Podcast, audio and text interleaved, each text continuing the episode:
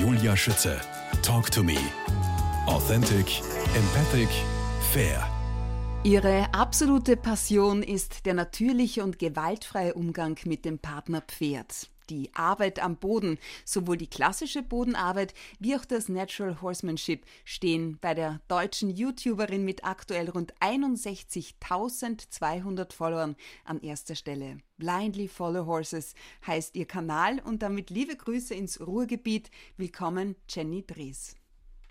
Hallo, liebe Julia und liebe Grüße zurück. Fit in den Frühling. Wollen wir wohl alle starten mit unseren Pferden? Wie bereitest du dich da gemeinsam mit deinem Painthorse Wallach Bill vor? Ich bin eigentlich eher der Typ Pferdemensch, der im Winter das Training ein bisschen runterfährt und deshalb ähm, schaue ich eigentlich, dass ich zum Frühjahr hin das Training Schritt für Schritt erhöhe. Das heißt, ähm, wir starten mit ganz viel Bodenarbeit, viel Gymnastizierung und ich achte da wirklich drauf, dass die Muskulatur wirklich sehr, sehr gut vorbereitet ist für ähm, ja, den ersten Ritt dann quasi im Frühjahr, beziehungsweise um dann einfach das Training ein bisschen zu erhöhen. Ähm, wir sind ja in der klassischen Reitkunst unterwegs und für uns sind die Seitengänge natürlich essentiell, sowohl vom Boden als dann natürlich auch später aus dem Sattel raus. Und ja, das ist so, so ein bisschen ja, das Wichtigste für mich zur Vorbereitung eben mhm. im Frühjahr, dass die Pferde wieder richtig fit werden und geschmeidig vor allem. Bevor wir uns darauf ein bisschen mehr einlassen, wie sieht es zum Beispiel auch mit dem Futter aus? Fütterst du im Winter was anderes als jetzt im, im Frühjahr? Bist du gerade mitten in der Umstellung? Ja, tatsächlich ist das so. Ähm, mein Bill steht in einem Aktivstall, das heißt, er ist 24-7 draußen. Er kann sich auch im Winter rund um die Uhr bewegen. Ähm, für mich ist es dann natürlich im Winter super wichtig, dass er ja ein bisschen mehr Kraftfutter tatsächlich bekommt, obwohl er weniger arbeitet, weil er einfach natürlich mit den Witterungsumständen, die bei uns natürlich hier in äh, Deutschland nicht immer die schönsten sind. Oft ist es sehr, sehr nass, kalt, windig. Jetzt aktuell hatten wir ja auch vor ein paar Wochen diese sehr, sehr starken Frühlingsstürme, nenne ich sie jetzt einfach mal. Und da ist es mir halt wichtig, dass er eine gewisse Basis an Futter hat. Das heißt, er bekommt im Winter tatsächlich mehr Kraftfutter. Ich fütter eigentlich hauptsächlich Hafer, normalen Hafer und auch Grünhafer und dann eben äh, Mineralfutter dazu, was ich dann zum Sommer hin, wenn es zur Weidesaison ähm, oder auf die Weidesaison zugeht, tatsächlich dann deutlich reduziere, weil er einfach dann durch das Gras so viel Energie und Eiweiß bekommt, dass ich das nicht zusätzlich noch zufüttern muss. Was bedeutet Grünhafer? Grünhafer ist eigentlich ein ja, ein Hafer, der nicht so viel Energie hat. Es in, sind, ist deutlich strukturreicher. Es sind jetzt nicht diese Haferkörner, die du vielleicht kennst, sondern es ist eher noch von der Pflanze. Ich bin jetzt auch kein Futterexperte, ähm, habe mich aber mal mit einer Futterberaterin zusammengesetzt und die hatte mir das empfohlen, weil einfach da deutlich weniger ähm, Eiweiß drin ist, ah. weniger Energie, aber das Pferd länger zu kauen hat. Und es ist einfach auch, ja, für mich einfach ein gesundes und traditionelles Pferdefutter vor allem. Ne? Mhm. Also ich glaube, seitdem der Mensch Pferde hat, füttert er Hafer dazu. Ich halte persönlich gar nicht so viel von diesen ganzen Müsli-Mischungen, aber das ist ja auch immer Ansichtssache. Da gibt es ja, ja, da gibt's ja sehr, sehr viele, da gibt es ja sehr, sehr viele ähm, die das anders sehen und ja, das äh, ist eine Wissenschaft für sich. Genau, das ist eine Wissenschaft für sich. Und da gibt es ja tatsächlich auch zig Bücher. Ne? Ja. Ähm, und ich habe da einfach auf meine Futterberaterin gehört, die mich da ausgiebig mit meinem ich Bill beraten hat. Jetzt haben wir unser Interview etwas verspätet gestartet, weil der Tierarzt äh, bei euch ja, war. Der Bill hat ja. Lungenprobleme. Asthma. Genau. Was ist da aktuell genau. los und, und wie gehst du damit jetzt um? Es hat vor ungefähr zweieinhalb Jahren angefangen, dass er allergische Symptome entwickelt hat. Das heißt, zum Frühjahr und zum Herbst hat er äh, oft gehustet, äh, immer ein sehr trockener Husten. Wir haben dann auch mehrere Untersuchungen gemacht, diese üblichen Bronchoskopien, die man ja macht, wo man mit so einem kleinen ähm, Schlauch eben in die Lunge reingeht, um dann eben mit der Kamera kontrolliert, ob, ja, beziehungsweise nicht in die Lunge, Quatsch, in die Bronchien, Bronchoskopie, sagt ja schon der Name, ne? ähm, da eben kontrolliert, ob da eben Schleim drin äh, festsitzt. Ähm, das war bei ihm nie der Fall. Deswegen war es für uns sehr, sehr schwierig zu lokalisieren, woher das eben kommt. Er hat dann vor zwei Jahren, ja, vor anderthalb Jahren auch starke Atemprobleme entwickelt. Das heißt, ähm, er hat schlecht Luft bekommen, gerade zum Fellwechsel immer Frühjahr und Herbst. Ähm, wir sind dann in verschiedene Kliniken gefahren, weil ich, ich wollte einfach den Grund wissen und wollte mich nicht mit diesem Stempel Allergie mhm. zufrieden geben, ne? Mhm. den es ja halt mhm. oft gibt. Ja, es fährt halt Allergie, hustet halt, kann man nichts machen. War für mich nicht befriedigend. Wir waren dann in einer Klinik, die ihn dann wirklich komplett auf den Kopf gestellt hat und unter anderem ein sehr ausschlaggebendes äh, Röntgenbild der Lunge gemacht hat, worauf zu sehen ist, dass tatsächlich 30 Prozent der Lunge schon äh, geschädigt sind und nicht mehr voll funktionsfähig. Oh. Genau, und das kommt, ähm, ja, man kann jetzt mutmaßen, ob es eine verschleppte äh, Entzündung ist, also verschleppte Erkältung, um es jetzt mal menschlich zu formulieren, oder ob es tatsächlich ähm, ja, von dieser Allergie herrührt, die dann eben nicht rechtzeitig oder falsch behandelt wurde, dass er jetzt mhm. eben diese Schäden davon getragen hat. Und das ist natürlich, ja, fürs Pferd nicht schön, fürs Training nicht schön, ähm, zumal dieses equine Asthma, so heißt es ja, ähm, wirklich auch so behandelt werden muss, dass man fast täglich inhalieren sollte und also das Pferd sollte inhalieren und ähm, man muss das Pferd dementsprechend danach auch bewegen, was natürlich echt teilweise Quälerei ist, wenn man überlegt, dass er sowieso schlecht Luft bekommt und ich ihn dann auch noch irgendwie bewegen muss, damit er abhusten kann, damit sich der gegebenenfalls okay. angesammelte Schleim löst, ist alles nicht so schön. Und heute war tatsächlich der Tierarzt da, weil er so schlecht dastand, dass er einmal eine Kortisonspritze kriegen musste. Das passiert ja so einmal im Jahr tatsächlich, mhm.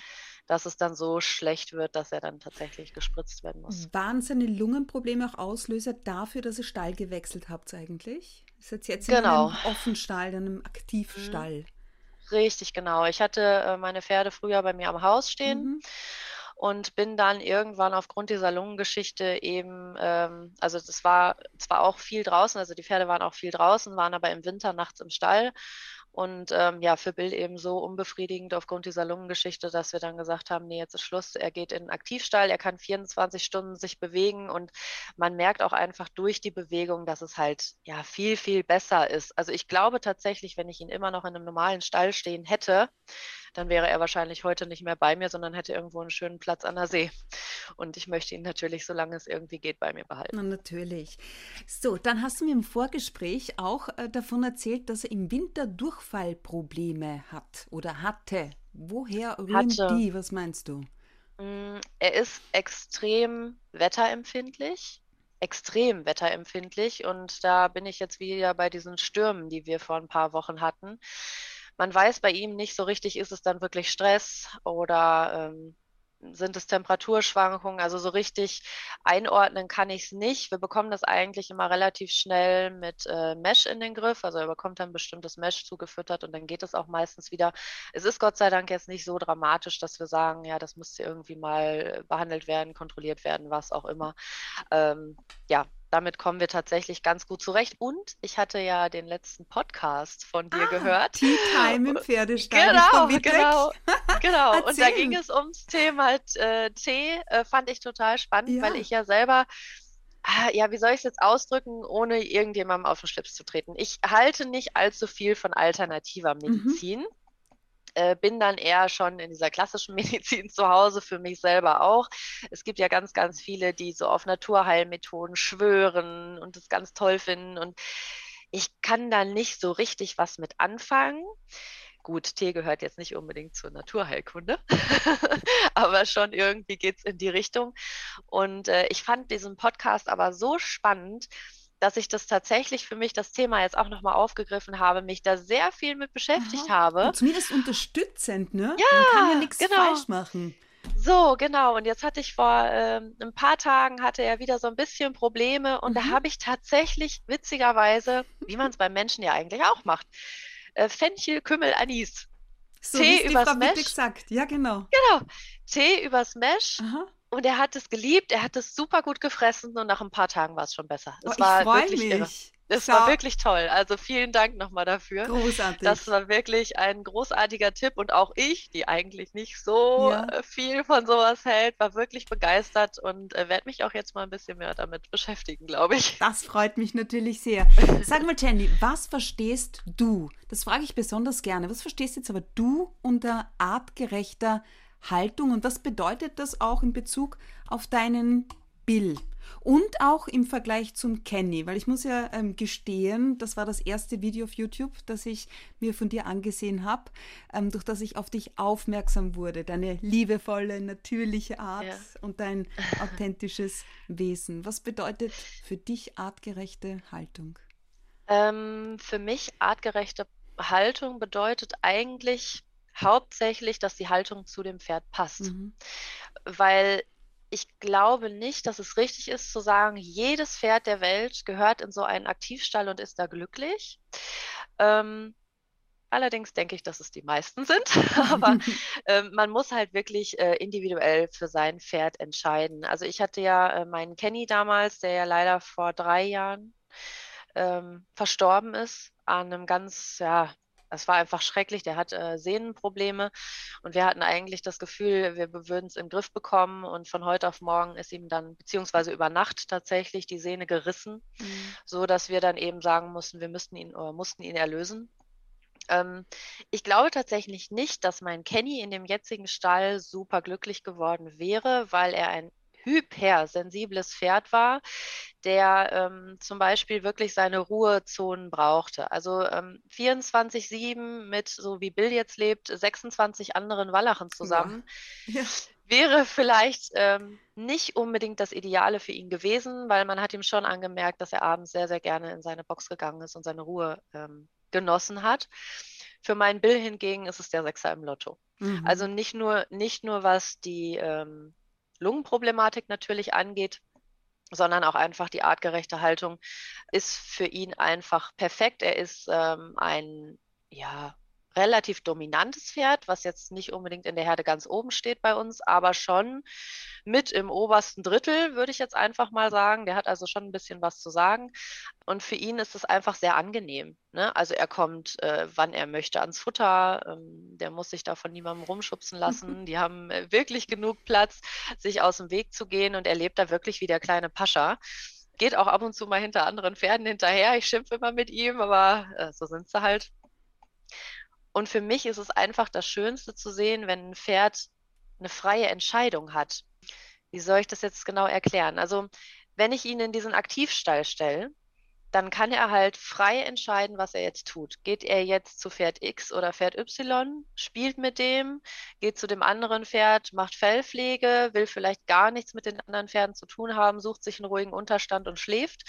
Oder geht er jetzt fressen? Also das ist wirklich diese freie Entscheidung und das 24-7 ist einfach traumhaft für die meisten Pferde, dass sie einfach frei entscheiden können, ja, was sie mit dem Tag anfangen möchten, ne? wie viel ja. sie sich bewegen wollen, wie viel sie spielen wollen. Und ähm, ja, das ist für mich einfach die perfekte Haltung in diesem Fall. Jenny, fit in den Frühling. Für den Fellwechsel gibt es ja tatsächlich Hilfen wie Sand am Meer. Du hast dazu oh, auch ja. ein eigenes YouTube-Video erstellt. Was funktioniert wirklich? Ach, da bin ich ja wieder sehr altmodisch. Ne? es gibt tatsächlich so, so viele äh, Möglichkeiten mittlerweile, sein Pferd im Fellwechsel ähm, zu unterstützen mit irgendwelchen Bürsten und Haarentfernungskämmen Eben. und was es nicht alles gibt. Ähm, ich habe tatsächlich mal ein Video dazu gemacht mit meinem Kenny damals, der ja sehr, sehr, sehr viel Fell hatte im Winter. Ähm, und auch mit meinem Bill, der eher sehr wenig Fell bekommt als Quarterhorse. Und da ist es tatsächlich so, dass sowohl bei dem Pferd mit richtig viel Fell als auch bei dem Pferd mit wenig Fell der ganz simple Federstriegel mir einfach am besten hilft. Ich glaube, den hat man schon vor 30, 40 Jahren benutzt mhm. und ähm, für mich gibt es da einfach nichts Besseres. Das ist ja altbewährt, würde ich einfach mal sagen. Was hältst du vom Blutbild im Frühling? Machst du ein Blutbild? Lässt du es machen? Und gibt's, machst ähm, du vielleicht auch so, weiß nicht, Vitamin C und Zinkkur? Mhm. Ähm, jetzt nicht unbedingt tatsächlich im Frühling. Äh, das hängt aber auch ein bisschen mit der Lungenproblematik von meinem Bild zusammen. Ähm, für den ist es halt im Herbst nochmal wichtiger, da wirklich gut in den Winter reinzugehen. Mhm. Ähm, trotzdem lasse ich einmal im Jahr tatsächlich ein Blutbild machen. Mag für viele vielleicht ein bisschen übertrieben sein. Ich finde es einfach, ne? ich finde es einfach wichtig, mhm. das äh, zu sehen. Aber es gibt bestimmt viele, die sagen, brauche ich überhaupt nicht. Ähm, bei uns ist tatsächlich auch jedes Mal irgendwie was rausgekommen, was man irgendwie beobachten sollte oder behandeln hätte müssen. Äh, zum Beispiel war es bei meinem Bild die letzten Jahre oft so, dass er einen äh, Zinkmangel hatte. Das mag auch sehr an unseren ähm, Gegebenheiten hier im Ruhrgebiet liegen, an dem Heu, äh, was vielleicht eben diese Stoffe nicht unbedingt hat, wie es vielleicht in anderen Bereichen Deutschlands ist. Aber dieser Zinkmangel war tatsächlich immer recht deutlich und da fütter ich dementsprechend dann auch immer eine Kur. Was ich nicht unbedingt mache, einfach eine Kur zu füttern, ohne dass ich weiß, ob es meinem Pferd wirklich fehlt. Ne? Also deswegen einmal im Jahr das Blutbild. Gell, ist um einfach verkehrt. zu checken. Ja. Genau, um einfach zu checken, was fehlt ihm wirklich, bevor ich da einfach mhm. irgendwas mhm. ins Pferd reinfütter. Was ist mit deiner Frühlingsdusche? Duschst du deine Pferde?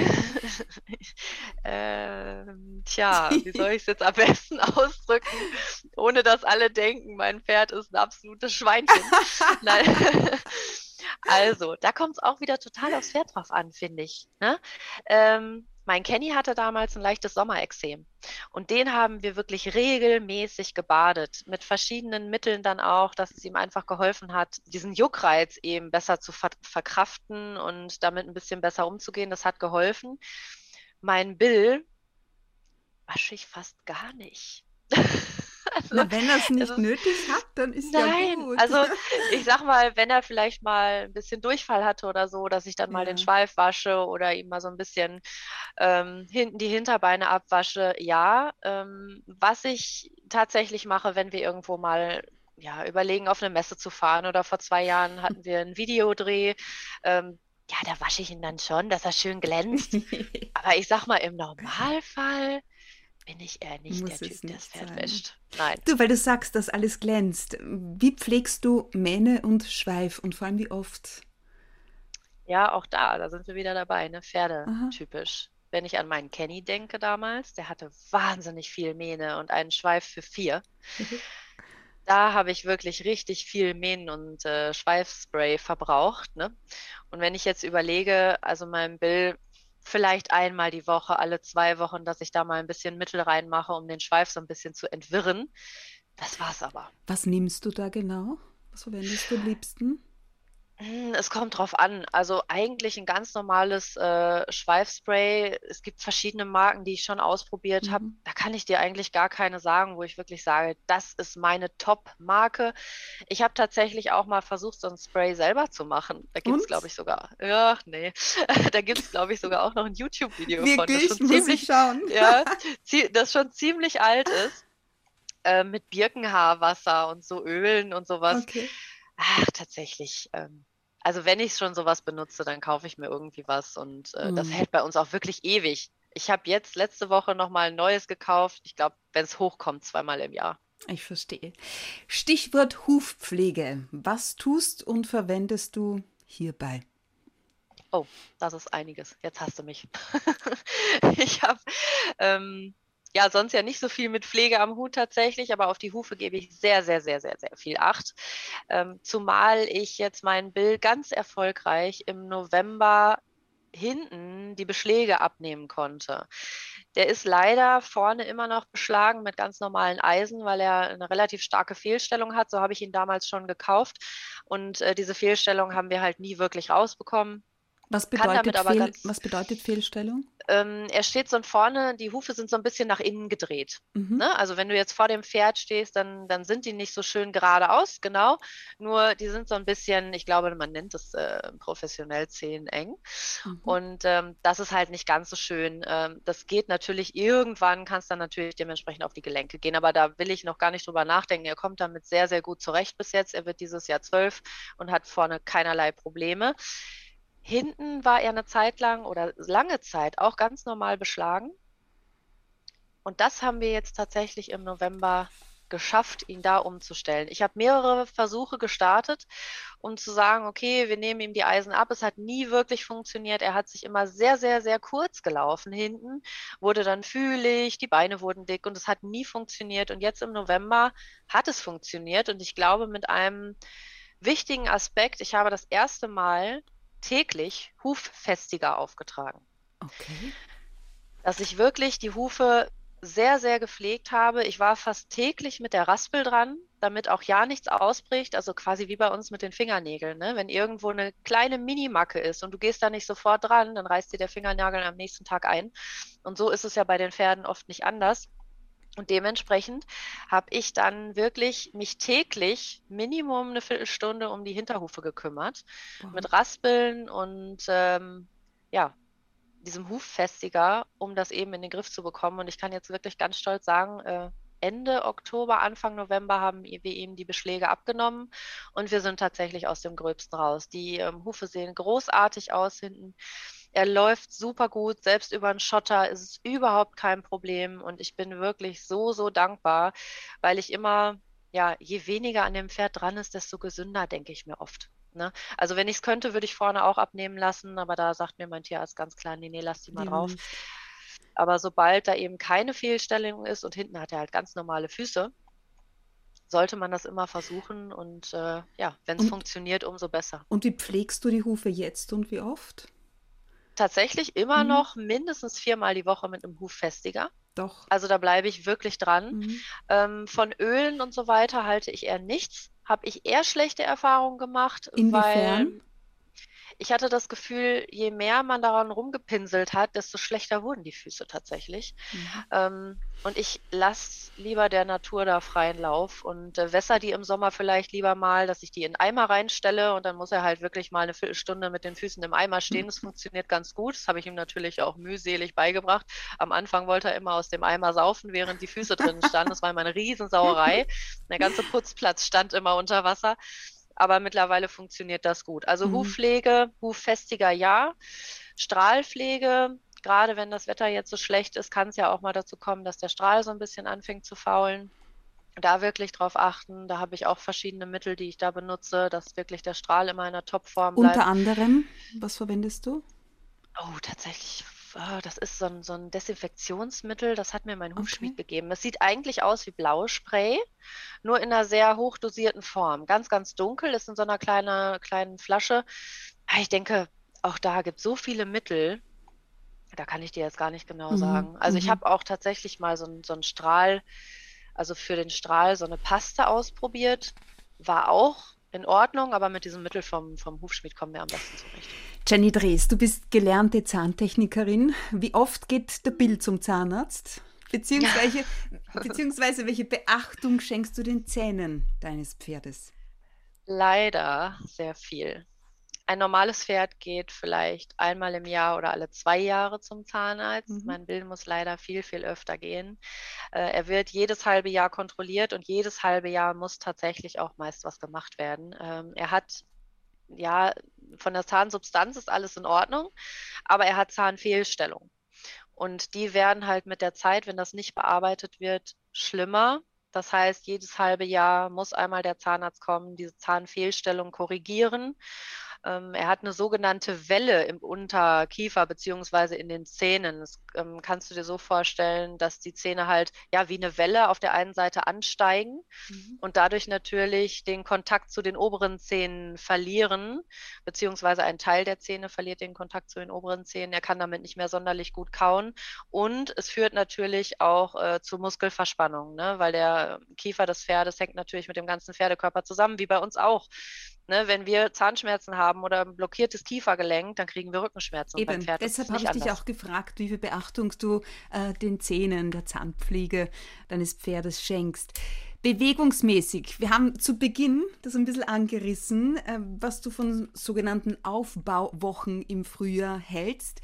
Wie ja. schauen die konkret aus bei euch? Zumal ähm, der Bill ja auch seit seiner Geburt an Kissing Spines leidet.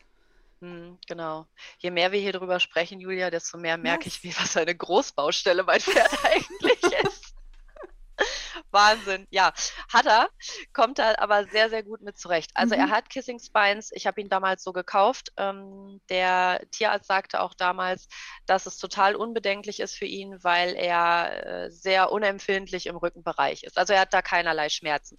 Das Problem ist natürlich, dass wenn man ein Kissing Spines Pferd hat oder überhaupt rückenempfindliche Pferde gibt es ja zu Genüge, man eben sehr stark eben auf die Muskulatur achten muss und die dementsprechend gut aufbauen muss, damit man sich als Reiter da überhaupt draufsetzen kann. Ähm, die Muskulatur muss dementsprechend stark sein und für mich ist da das A und O die Bodenarbeit und nicht nur die normale Bodenarbeit, sondern natürlich die Seitengänge. Ohne Seitengänge geht bei uns nichts. Und das ist tatsächlich auch das Wichtigste, was ich an der Hand vorbereite, wenn ich dann ja zum Frühjahr mein Pferd wieder ein bisschen fitter machen will, die Muskulatur fit machen will, ihn ein bisschen geschmeidig machen will dann wird von der Hand ganz viel an den Seitengängen gearbeitet. Wie viel Zeit investierst du da? Also er wird eigentlich von mir täglich trainiert, wenn mhm. man das so sagen kann. Für andere ist Training jetzt vielleicht eine ganze Stunde. Das ist bei mir nicht der Fall. Wenn ich mit ihm arbeite, dann sind das 20 Minuten, die wir intensiv arbeiten. In den 20 Minuten ist allerdings die Aufwärmphase dabei, weil ich die Aufwärmphase nämlich schon mit Seitengängen gestalte. Mhm. Also ich äh, bin niemand, der sein Pferd an der Longe oder auch unterm Reiter irgendwie zehn Minuten am langen Zügel Schritt laufen lässt. Das macht für mich keinen Sinn. Ich gehe relativ zeitnah, sprich nach einer Runde Schritt. Ich führe ihn einmal durch die Bahn rum und dann gehe ich erstmal an der Hand in die Seitengänge, sprich ins Schulter herein, ins Travers, in die Traversale, ins Renvers. Das sind alles die Seitengänge, die wir an der Hand einmal komplett abfragen, damit ich auch einfach von unten, also vom Boden aus neben ihm, bevor ich überhaupt aufsteige, ein Gefühl bekomme, wie ist er überhaupt drauf? Wie kann er sich bewegen? Hat er vielleicht ein Problem mit der Hüfte heute? Das sehe ich zum Beispiel bei den Seitengängen, gerade in der Traversale oder im Renvers hervorragend. Wie kann er die Hüfte bewegen? Wie kann er die Schultern bewegen? Und das sind wirklich für mich die wichtigsten Sachen. Damit verbringen wir so zehn Minuten und dann setze ich mich drauf und dann wird zehn Minuten intensiv geritten oder eben auch vom Boden zehn Minuten intensiv gearbeitet und dann ist er fertig. Ja. Also ähm, ich bin niemand, der sein Pferd irgendwie nass reitet. Also mein Pferd schwitzt nicht bei der Arbeit, gar nicht, weil ich einfach denke, das macht für ihn wenig Sinn, zwecks Motivation. Ähm, und für die Muskulatur macht es auch nicht viel Sinn, weil wenn wir zum Beispiel mal ans Yoga denken, was viele ähm, ja gerne machen, viele Reiter auch sehr gerne machen, beim Yoga schwitzt man eigentlich nicht, sondern dehnt Nö. seine Muskulatur und baut seine Muskulatur dementsprechend äh, auch sehr gut auf. Oder zum anderen auch mal äh, Pilates. Das ist ja sehr, sehr ähnlich. Man kommt nicht nass geschwitzt aus dem Pilates-Studio, sondern einfach sehr gut durchgymnastiziert und sehr gut mit aufgewärmten Muskeln. Und das mache ich mit meinem Pferd auch, nichts anderes. Jenny Dries, hattest du je einen Reitunfall? Hat dich je eines deiner Pferde abgeworfen? Oder ist es durchgegangen? Ähm, meiner Pferde nicht, nein. Also ich mhm. bin tatsächlich, man darf es gar nicht so laut sagen, ich suche hier gerade nach Holz, wo man drauf klopfen soll. man soll auf Holz klopfen. Ich finde es ähm, beeindruckend.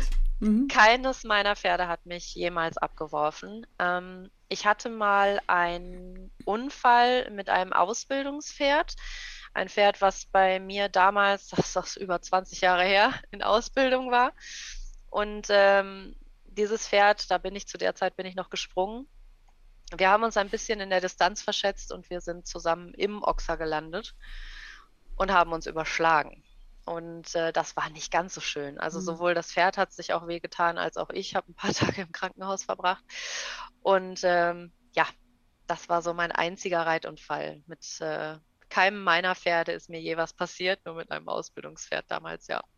Und dann hast du, bist du neue Wege beschritten. Ja, das, das stimmt. Also ich bin, genau, ich bin mhm. ganz äh, klassisch Dressur-Spring geritten früher. Ich glaube, so, also die meisten haben ja irgendwie so angefangen, ne, in der Reitschule nebenan. Und da lernt man nun mal Dressur und Springreiten. Und so war das bei mir auch. Ich habe dann irgendwann noch eine Ausbildung angefangen zum Pferdewirt. Das war dann in dieser Zeit. Und nach diesem Unfall habe ich diese Ausbildung dann tatsächlich abgebrochen und habe dann gesagt, jetzt ist Schluss ähm, ich muss andere Wege gehen. Ich wollte weiter mit Pferden arbeiten, das war mir sehr wichtig und bin tatsächlich über diesen Weg zum Westernreiten gekommen damals. Ich wollte nämlich unbedingt einen Trainerschein machen Und im Westernreiten musste man im Trainerschein nicht springen. Und deswegen ist es dann, ja, zum Westernsport gekommen. Spannend. Über Umwege quasi. Jenny Drees, all dein Wissen und ähm, all deine Erfahrungen sind von so großem Wert. Zu Recht folgen dir mehr als 61.000 Pferdefreunde auf YouTube und nochmal rund 58.000 via Instagram. Und äh, sie wird es alle freuen. Du arbeitest nämlich an deinem ersten Buch. Ja, Was es von allen anderen unterscheiden wird, darüber verraten wir ein klein wenig in Teil 2.